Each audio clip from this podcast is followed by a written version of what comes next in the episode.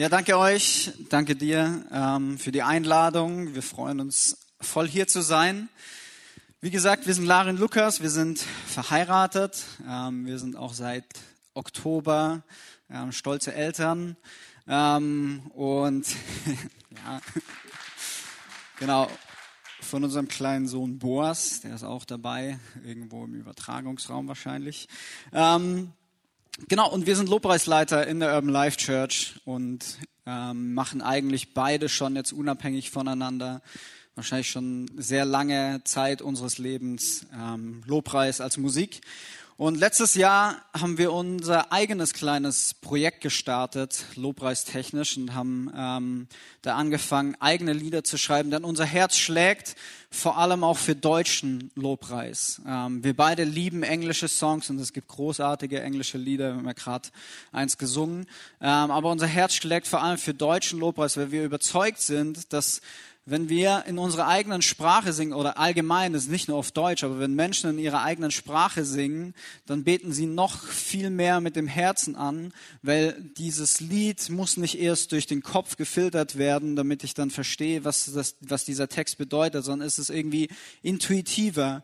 Ähm, und deswegen wollen wir deutschen Lobpreis ähm, schreiben und haben das gemacht und tatsächlich seit jetzt fast äh, einer Woche, ein bisschen mehr als einer Woche, ähm, sind unsere ersten sechs Songs ähm, raus. Man kann sie überall hören und das freut uns total. Aber Lobpreis geht natürlich weit über Musik hinaus. Das hat, ähm, habt ihr letzte Woche, wenn ihr da, da wart, auch schon gehört.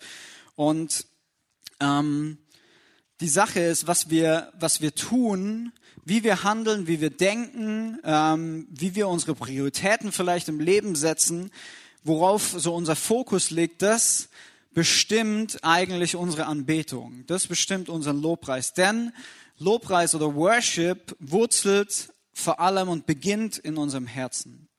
Und so wollen wir euch heute ein bisschen von unserem Herz erzählen, von dem, ähm, was uns bewegt und was wir aber auch glauben, was, was Gott uns aufs Herz gelegt hat für diesen Tag und für das Thema Worship. Ja, hallo auch von mir. Ich bin Lari.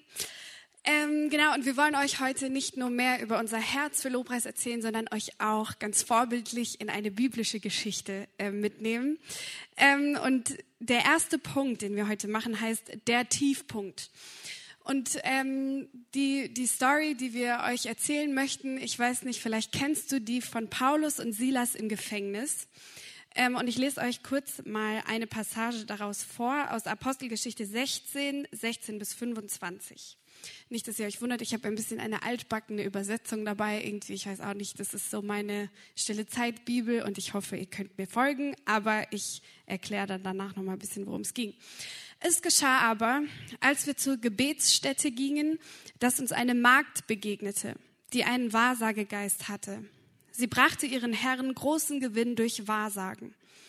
Diese folgte dem Paulus und uns nach und schrie und sprach, diese Menschen sind Knechte Gottes des Höchsten, die euch den Weg des Heils verkündigen. Dies aber tat sie viele Tage.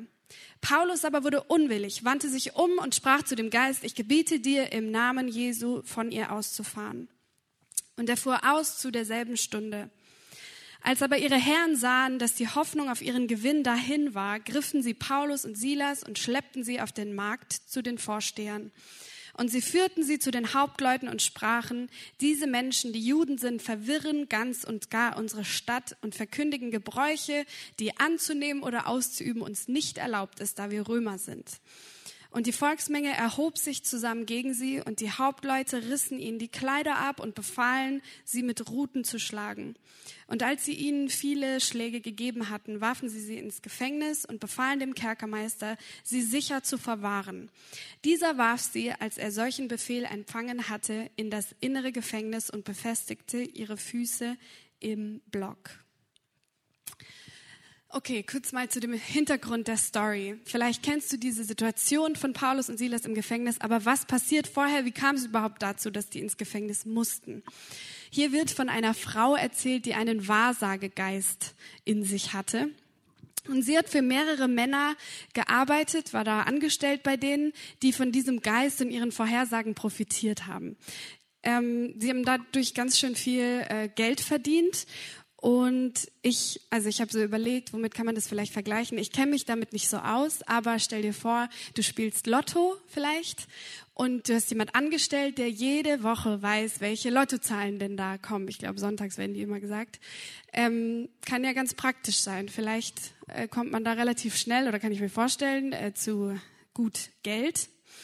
Auf jeden Fall, diese Frau läuft Paulus und seinen Leuten tagelang hinterher und da steht, dass sie eben sagt, dass sie Knechte Gottes sind und den Weg des Heils verkündigen. Ich finde es irgendwie krass, dass diese Frau, die von diesem Geist besessen ist, trotzdem nicht anders kann, als da die ganze Zeit, sie sagt ja Wahrheit da, ne, dass sie Knechte Gottes sind und so weiter.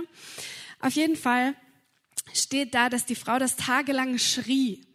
Und irgendwann geht es Paulus so auf die Nerven, dass er sich umdreht und sagt, so, und jetzt fährst du aus, Geist, im Namen von, von Jesus. Ähm, und so geschieht es dann auch. Das finden dann aber natürlich die Arbeitgeber dieser Frau überhaupt nicht cool, weil ja jetzt äh, sie ständig falsch tippen, wenn wir mal in diesem Lotto-Bild bleiben, weil diese Frau ihre, ihr Lottozahlen-Orakel hat ihre Fähigkeiten verloren. Und diese Männer, also die Arbeitgeber der Frau, bringen Paulus und Silas vor die höchsten Leute der Stadt und sagen, man sollte die beiden mal besser ins Gefängnis bringen. Sie würden ja das ganze Volk verwirren und so weiter.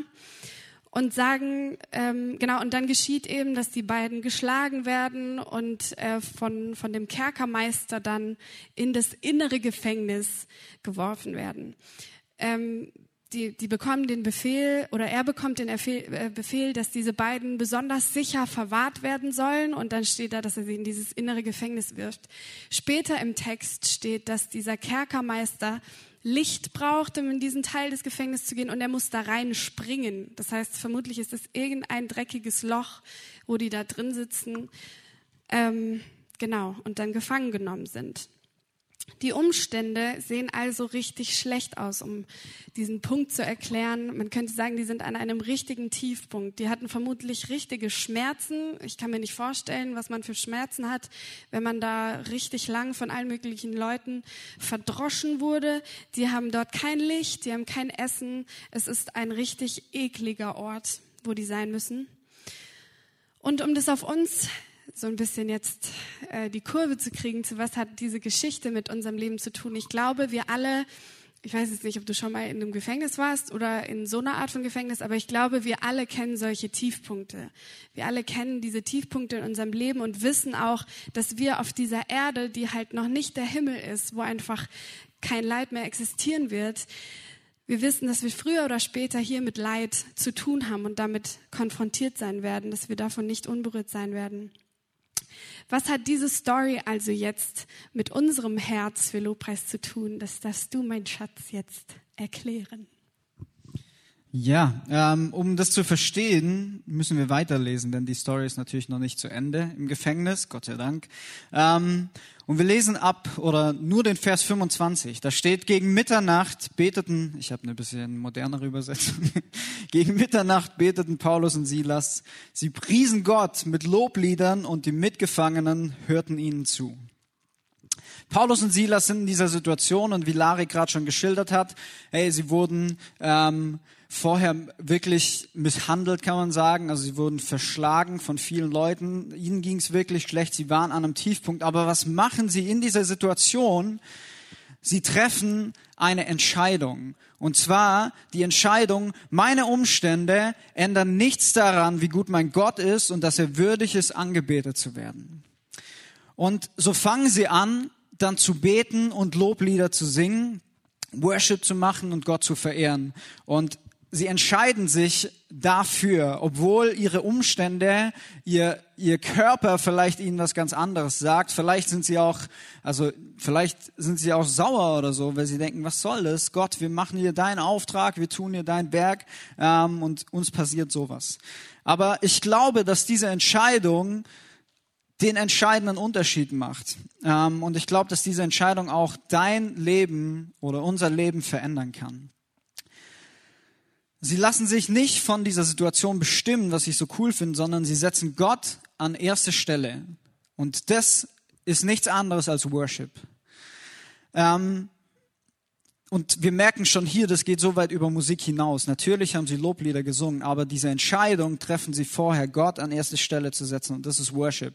Und wir wollen mal kurz auf Jesus schauen, Jesus anschauen, weil er ähm, uns immer mit gutem Beispiel vorangeht und wir schauen uns eine Stelle an. Jesus war ähm, kurz vor seiner Kreuzigung im Garten Gethsemane und ähm, es kam dazu, dass er betete zum Vater. Und was wir hier sehen von Jesus ist auch nichts anderes als Worship. Und wir wollen die Stelle uns kurz anschauen. Markus 14, 35. Jesus ging ein paar Schritte weiter, warf sich nieder und betete, dass Gott ihm, wenn es möglich wäre, diese schwere Stunde ersparte. Aber Vater, alles ist dir möglich. Lass diesen bitteren Kelch des Leidens an mir vorübergehen. Aber nicht, was ich will, sondern was du willst, soll geschehen. Dieses nicht, was ich will, sondern was du willst. Diese Entscheidung, Gottes Wille über den eigenen zu stellen, das ist Anbetung. Das ist Worship. Und Jesus selbst stand vor dieser Entscheidung. Jesus selber war quasi an einem Tiefpunkt. Ähm, ein Vers davor lesen wir, dass seine, er sagt, seine Seele ist zu Tode betrübt oder ähm, es steht darin, schreckliche Furcht und Angst ergriffen ihn. Ähm, und in der Parallelstelle von Lukas lesen wir sogar, dass sein Schweiß wie Blut zur Erde tropfte. Also Jesus war wirklich körperlich ähm, und vielleicht auch wirklich so ähm, seine, von seiner Seele her, er war an einem Tiefpunkt und er kennt das auch, er, er war an diesem Punkt und er stand wie wir vielleicht vor dieser Entscheidung. Was mache ich jetzt? Und er betet zum Vater und er sagt, okay, nicht mein Wille soll geschehen, nicht das, was mein Körper mir sagt, was meine Angst mir gerade einreden will, sondern Gott, ich setze dich an erste Stelle. Das Coole ist an diesem Vers, finde ich, oder an der Stelle von Jesus, wir sehen daran, Gott ist dein Leid nicht egal und wir dürfen es ihm auch sagen. Ähm, das sehen wir hier, das sehen wir auch in ganz vielen Psalmen, wenn ihr die lest. Ähm, da die Leute reden immer von ihren Umständen. Die Leute reden immer davon, wie schlecht es ihnen geht, was ihnen gerade alles widerfährt, ähm, was sie gerade am liebsten alles machen würden. Aber das Coole ist, am Ende oder sie stellen irgendwann immer Gott und Gottes Wille über ihren eigenen. Und Gott ist es aber nicht egal, wie es dir geht.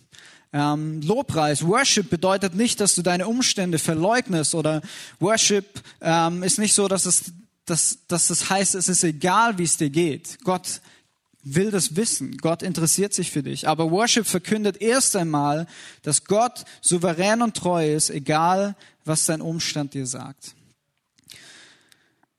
Das finde ich einfach beeindruckend, sowohl bei Jesus als auch bei Paulus und Silas, das zu sehen, zu sagen, okay, Gott, nicht mein Wille geschehe, sondern dein Wille soll geschehen. Und ähm, wie wir gesagt haben, das geht so viel weiter darüber hinaus als Musik. Deswegen lasst uns mal in den Alltag schauen. Wie kann Worship ganz konkret in deinem Alltag aussehen? Vielleicht gibt es da so eine Situation oder eine Person, die dich heftig auf die Palme bringt, die dich immer die dich immer aufregt. Du weißt schon, wenn du dich schon siehst, kriegst du schon so einen Hals.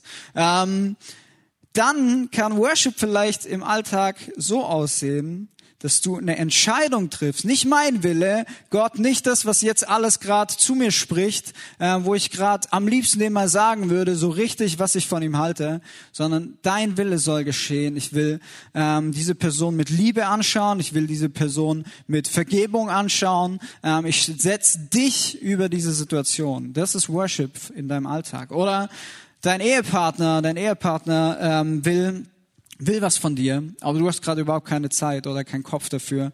Ähm, aber du hast doch vor dem Traualtar vor Gott versprochen, dass du die Person lieben und ehren willst, in guten wie in schlechten Zeiten. Und so entscheidest du dich dann doch, okay Gott, ich setze dich darüber, über all das, was ich vielleicht gerade eigentlich machen will. Ähm, und vielleicht ist das ein Worship-Schritt in deinem Alltag. Anderes krasses Beispiel. Du hast vielleicht eine Sucht und wir nehmen mal mit Absicht eine Sucht, die vielleicht in unseren Kirchen selten angesprochen wird, ähm, aber ich glaube, es ist mega wichtig. Vielleicht ähm, bist du süchtig nach Pornos. Du schaust dir diese Sachen immer an. Ähm, du bist konfrontiert mit dieser Versuchung, das kann man auch auf jede andere Sucht übertragen, du bist konfrontiert mit dieser Versuchung und diese Versuchung kommt und tritt an dich ran und ähm, du weißt irgendwie auch alles in dir, du bist hin und her gerissen, alles sagt, ja, mach das, mach das doch.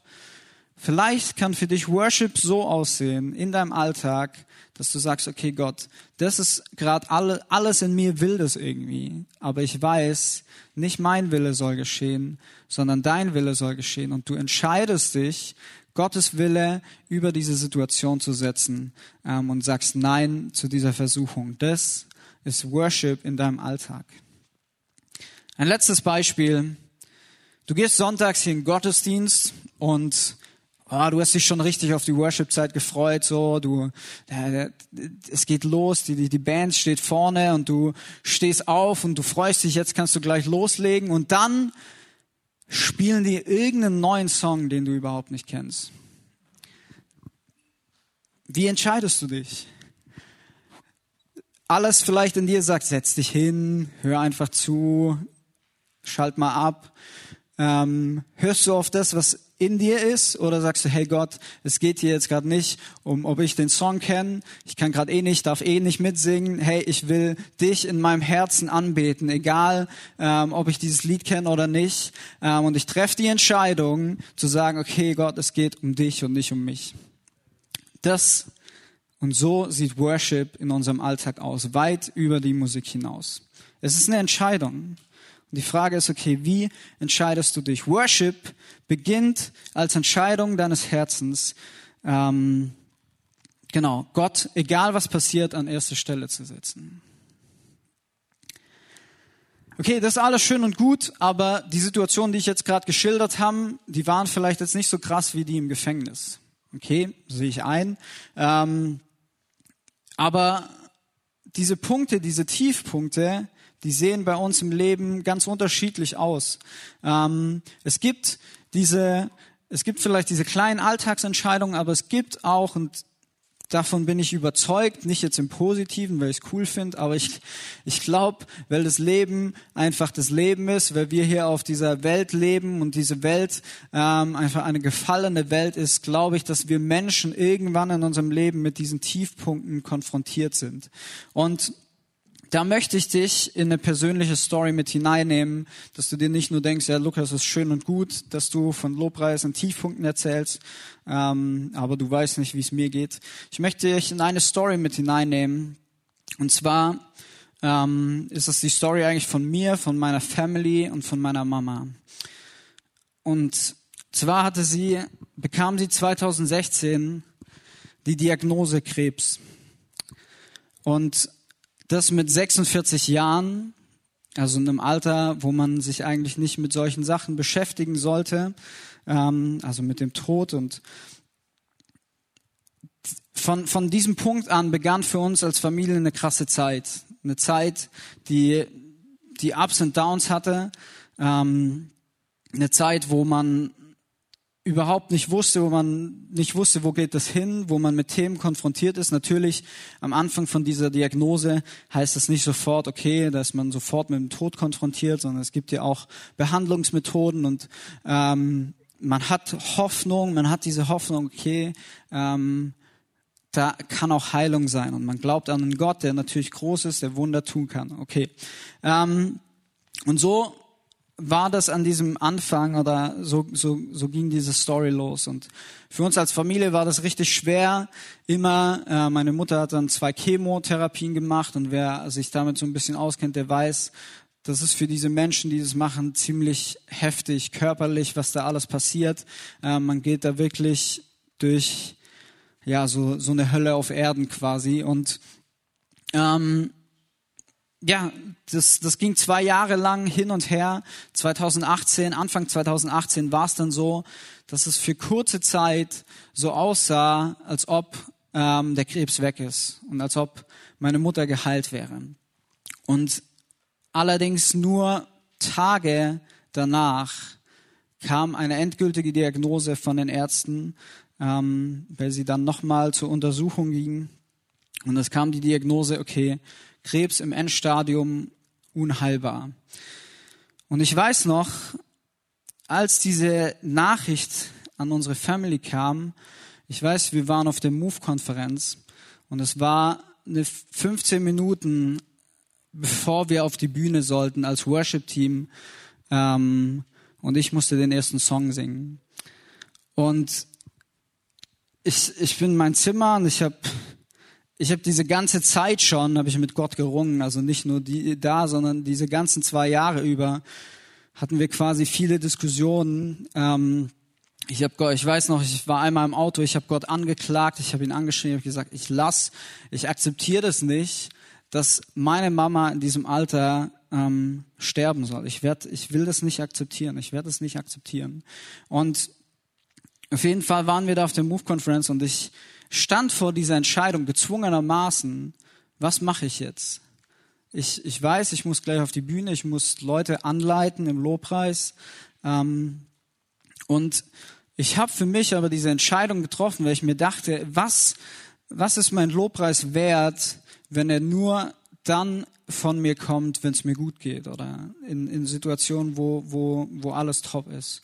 Und so habe ich mich entschieden, das trotzdem zu machen, Gott trotzdem anzubeten, auch wenn ich sauer bin, dass, dass er nicht so eingreift, wie ich mir das wünsche. Aber ich habe diese Entscheidung für mich getroffen und so sind wir auf die Bühne, haben diesen Worship gemacht, haben Lobpreis gemacht und ich weiß, dass es für mich und für mein Herz einfach wertvoll war. Ähm, und die Geschichte ging so weiter, dass dann ähm, es rapide abwärts ging mit der Gesundheit von meiner Mama und sie dann letztendlich im Mai, glaube ich, ähm, gestorben ist. Und in dieser ganzen Zeit musste ich immer wieder für mich neu die Entscheidung treffen. Ich will, Gott, ich will dich anbeten. Ich will dir Worship bringen. Ich will, du verdienst meinen Lobpreis. Egal wie meine Umstände aussehen, ähm, egal wie es mir gerade geht, du verdienst meinen Lobpreis. Und auch meine Mama war, war so, sie hat uns da auch selber mitgetragen in dieser ganzen Zeit, weil sie auch für sich entschieden hat, hey, Gott ist groß und egal wie es mir geht und wie die Diagnosen sind und wie jetzt mein Leben irgendwie weitergeht oder zu Ende geht, Gott verdient meine Anbetung und meinen Lobpreis, weil er ist immer noch gut. Ähm, genau. Und so war das in dieser Situation, dass ich mich, egal was meine Umstände mir gesagt haben, dafür entschieden habe, Gott anzubeten. Und ich glaube, das ist der entscheidende Punkt in unserem Leben. Yes. Wir lesen noch ein bisschen weiter in dieser Geschichte von Paulus und Silas.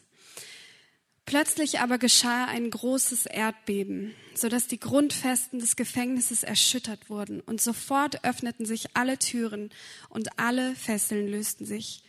Als aber der Kerkermeister aus dem Schlaf aufwachte und die Türen des Gefängnisses geöffnet sah, zog er das Schwert und wollte sich umbringen, da er meinte, die Gefangenen seien entflohen. Paulus aber rief mit lauter Stimme und sprach, tu dir kein Leid an, denn wir sind alle hier. Er aber forderte Licht und sprang hinein und zitternd fiel er vor Paulus und Silas nieder. Und er führte sie heraus und sprach, ihr Herren, was muss ich tun, dass ich gerettet werde? Sie aber sprachen, glaube an den Herrn Jesus und du wirst gerettet werden, du und dein Haus. Bevor wir kurz gleich noch in dieser Geschichte weitergehen, ich hatte gerade so den Gedanken, wenn du hier sitzt oder im Übertragungsraum sitzt und du hast vielleicht diese Diagnose Krebs, Lukas und ich glauben immer noch an einen Gott, der heilt. Und es muss nicht so ausgehen, wie das jetzt in der Geschichte von Lukas Mama war. Aber ich hoffe, es ermutigt dich einfach auch, dass selbst wenn es so ausgeht, Gott ist trotzdem gut und Menschen, die so einen Tiefpunkt erlebt haben, haben ihn weiterhin als tragenden Gott erlebt, der trotzdem noch würdig ist, dass wir ihn anbeten. Genau. Wir finden etwas an dieser Geschichte von Paulus und Silas richtig besonders. Ich weiß nicht, ob dir das gerade aufgefallen ist, aber als dieses Erdbeben geschieht, werden alle Türen und alle Fesseln gesprengt. Jetzt könntest du ja eigentlich denken, naja, Paulus und Silas haben doch angebetet, hätte doch theoretisch gereicht. Gott macht ihre Fesseln und diesen Block, den sie an den Füßen haben, kaputt und dann ist ja gut. Aber alle Fesseln und alle Türen wurden gesprengt, nicht nur ihre Fesseln. Und der Kerkermeister, der sich ja zuerst umbringen will, weil er Angst hat, die ganzen Gefangenen sind weggegangen, äh, sind weggeflohen. Ich weiß nicht, was das für ihn bedeutet hätte, aber er hätte ja quasi total versagt in seiner Situation. Ähm, der bekehrt sich schließlich, weil er anhand dessen, wie Paulus und Silas in dieser Situation, mit dieser Situation umgehen, Gott erkennt. Was heißt es jetzt für uns? Unser Lobpreis kann nicht nur unsere Ketten sprengen. Er hat auch diese Macht, wenn wir Gott anbeten inmitten unserer Umstände, dass andere Menschen davon die Auswirkungen erleben, dass andere Fesseln gesprengt werden, dass andere Menschen ermutigt werden dadurch, wie wir mit unserer Situation umgehen. Und um zu Lukas Story zurückzukommen, ich weiß nicht, also ich kann dir nicht beschreiben, wie zeugnishaft es war, wie seine Familie und auch seine Mama in diesem ganzen Prozess damit umgegangen sind. Das hat so ermutigt. Ich bekomme jetzt noch Gänsehaut, wenn ich dran denke, wie seine Family an der Beerdigung an ihrem Grab stand und sie dann gemeinsam so ein Lobpreislied angestimmt haben. Das war so heilsam, nicht nur für ihre eigenen Herzen, auch für ganz viele andere Menschen, die Zeugnis davon wurden, wie diese also die, die sehen konnten, so echt und authentisch, dass Menschen trotzdem noch an Gott festhalten können und weiterhin Menschen, die direkt betroffen sind, die jetzt nicht irgendwie nur, ja, also die einfach mitten im Zentrum dieses Geschehens sind, die trotzdem noch an Gott festhalten und ihn, ihn ehren. Und deswegen, ich will in erster Linie überhaupt nicht den Fokus darauf setzen, was alles passieren kann und sich ändern kann, wenn wir Lobpreis machen, weil darum soll es uns nicht in erster Linie gehen. Mach keinen Lobpreis nur damit, deine Umstände sich ändern oder so. Wir wollen Lobpreis machen, weil wir Gott und sein Wesen lieben und ehren wollen und anbeten wollen. Aber du darfst dir bewusst sein, so wie du mit deinem Leben, mit deiner Situation, mit Situationen in deinem Leben umgehst, so wie du Lobpreis machst, das hat Auswirkungen auf andere und kann andere. Ich habe letztens so einen Satz gelesen, der ähm, auf Englisch, der heißt Your breakdown will lead someone else to their breakthrough. Also dein Zusammenbruch kann andere zu ihrem Durchbruch führen. Wenn sie dich beobachten in dem Tiefpunkt, wo du gerade steckst und sehen, wie du damit umgehst, kann es das sein, dass es sie, wenn sie mal in eine ähnliche Situation kommen, davon erfüllt sind und sich vielleicht daran erinnern und ihr Herz deinem sozusagen folgt. Du warst wie so ein Lobpreisleiter in dieser äh, Situation und hast dann andere Menschen mit reingenommen, ähm, ihr Herz auch auf Gott zu richten. Das ist das eine, was wir so besonders finden, dass eben alle Ketten und alle Fesseln gesprengt werden. Deswegen heißt Punkt drei, sorry, ich habe den gar nicht gesagt, der etwas andere Punkt, weil es ja um die anderen auch geht. Was ich aber auch richtig bemerkenswert finde, ist Paulus und Silas ähm, beten in ihrer Situation an. Dann werden die ja theoretisch befreit, die Fesseln gehen auf und dennoch bleiben sie. Also sie gehen ja nicht weg.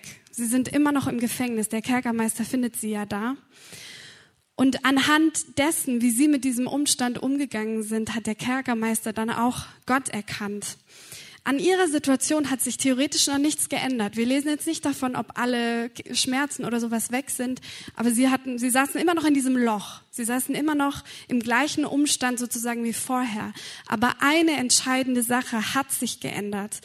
Sie sind noch in der Situation, aber sie sind nicht mehr in der Situation gefangen. Sprich, ihr Umstand hat sich noch gar nicht so krass verändert, aber der Umstand beherrscht sie nicht mehr. Sie sind frei von den Umständen. Und das ist auch, was wir in Lukas Story so erlebt haben. Auch seine Mama und seine Familie konnten in der Situation sein, aber nicht gefangen davon. Sie wussten, es gibt mehr. Da ist mehr, worauf wir gucken dürfen. Da ist Gott, da ist auch der Himmel und alles, wonach wir uns auch ausstrecken dürfen. Und ähm, das hat das hat so eine Perspektive einfach auch geschaffen. Wir müssen nicht perspektivlos sein in der Situation, wo du gerade bist. Du kannst da drin sein noch, vielleicht ändert sich noch nicht alles, aber du bist nicht gefangen darin. Du bist frei. Jesus hat dich davon auch frei gemacht. Wir lassen unsere Herzen nicht beherrschen von unserem Umstand oder egal was uns widerfährt, sondern unsere Herzen, das ist so unser Wunsch und unser Gebet sollen einfach immer beherrscht sein von der Freude an Gott. Wir wollen nie aufhören, dass, ähm, dass wir, dass unsere Herzen an ihm festhalten. Lobpreis proklamiert, wer wirklich die Herrschaft hat. Und das haben nicht unsere Umstände und das hat niemand in deinem Leben. Gott ist souverän und er hat die Herrschaft. Und das bedeutet eben, nicht mein Wille, sondern dein Wille, Herr, soll geschehen. Genauso haben genauso wie die Umstände nicht die Herrschaft über uns haben, hat auch nicht unser, soll auch nicht unser Wille die Herrschaft haben, sondern Gott soll unser Herrschaft, äh, soll unser Herrscher sein. Nicht deine Umstände haben die Herrschaft über dein Herz. Du bist ihnen nicht ausgeliefert. Lass Gott in jeder Lebenslage, egal was passiert, die Herrschaft deines Herzens behalten. Das ist ein, ein Herz, das ihn anbetet. Das sagt, ich will, dass du mein Herrscher bist. Und ich habe einen letzten Satz noch für dich. Lass deine Umstände nicht deinen Lobpreis bestimmen, sondern dein Lobpreis soll deine Umstände bestimmen. Nicht zwingend ändern vielleicht, aber er kann sie bestimmen, auch wenn die Situation bleibt.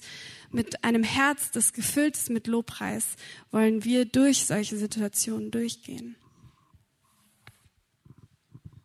Bei mir war das auch nicht so, dass sich ja die Umstände krass verbessert haben. Also ähm, meine Mom ging trotzdem durch diese ganze Zeit. Wir als Familie sind trotzdem da durchgegangen und am Ende ähm, ist sie gestorben. Aber oder ist es heute nicht so, dass ich jetzt zurückschaue und sage, ah Gott, deswegen, ja, jetzt verstehe ich so. Ich verstehe das, warum nicht, bis heute nicht. Ähm, ist auch nicht so, dass ich jetzt auf die Zeit zurückschaue und sage, wow, das, ich finde das voll gut und ähm, das ist so toll und ich jedes Mal, wenn wir, wir sind selber Eltern geworden, jedes Mal, wenn ich eine Frage habe, vermisse ich meine Mama, weil ich, weil ich sie fragen will, wie macht man das denn? Wie habt ihr das bei uns damals gemacht? Es gibt so viele Momente, wo, wo ich, wo ich auch darüber traurig bin, dass sie nicht mehr da ist. Aber weil wir diese Entscheidung getroffen haben, hat sich auf jeden Fall unser Herz ähm, verändert oder besser gesagt, es blieb auf Gott ausgerichtet, auf seiner Souveränität. Und es ist nicht irgendwie versunken in Traurigkeit, in ähm, Depression. Und ich glaube, wie gesagt, dass Lobpreis, wir, wir lieben Lobpreismusik, wir sind beide Lobpreiser und wir finden es wichtig, dass wir Gott mit, mit Liedern anbeten. Aber wir glauben, dass es so viel mehr bedeutet, Lobpreiser zu sein, ähm, nämlich Gott in jeder Situation, egal wie deine Umstände sind, an die erste Stelle zu setzen. Und vielleicht ist es bei dir in deinem Leben so, dass, ähm, dass du sagst, okay, ich, es gibt bei mir im Leben Dinge, das weiß ich, da steht Gottes Wille nicht so wirklich über, über meinem eigenen, sondern da setze ich auf meinen eigenen Kopf durch. Oder da habe ich ihn vielleicht noch gar nicht richtig gefragt, weil ich Angst habe vor seiner Antwort dann will ich dich ermutigen, wenn wir jetzt gleich ein, zwei Songs singen, dass du diese Zeit nutzt und dass ähm, vielleicht siehst du den Punkt vor dir oder Gott, du bittest Gott, ihn dir aufzuzeigen, hey Gott, wo, wo setze ich meinen Willen über deinen? Und wo möchtest du, dass ich heute eine Entscheidung treffe, wieder ganz neu zu sagen, oh Gott, okay Gott, nicht, nicht mein Wille soll geschehen, sondern deiner. Oder vielleicht steckst du, du kennst ähnliche Umstände, wie ich das gerade gesagt habe, und du, du steckst mittendrin oder du kennst jemand, der mittendrin steckt. Ähm, dann nimm diese Zeit jetzt, wenn wir diese Songs spielen, ähm, und triff auch hier eine Entscheidung, zu sagen, Gott, ich setze dich an erste Stelle. Ich möchte Lobpreiser sein, nicht nur hier sonntags, nicht nur hier, wenn wir Lieder singen. Ich möchte Lobpreiser sein im Alltag, Gott. Ich möchte dich anbeten jedes Mal, wenn ich dich an erste Stelle setze in meinem Leben, in meinem Alltag, in, in meiner Sucht, in meinen Umständen. Jedes Mal möchte ich mich entscheiden, Lobpreis zu machen und dich an erste Stelle zu setzen. Genau, nimm dir diese Zeit und triff diese Entscheidung, mach diese Entscheidung fest. Ich kann dir sagen, aus meiner Erfahrung und aus dem, was ich aus der Bibel lese, es ist immer die beste Entscheidung, sich für Gott zu entscheiden. Es ist immer die beste Entscheidung, seinen Willen über unseren Willen zu stellen. Und wie ich vorher gesagt habe, in dieser Situation mit meiner Mom, es, es, es hat die Situation vielleicht nicht unbedingt verbessert, aber es hat unser Herz verändert. Und das ist das, worum es geht und das ist das, was zählt, dass dein Herz weiterhin auf Gott ausgerichtet bleibt.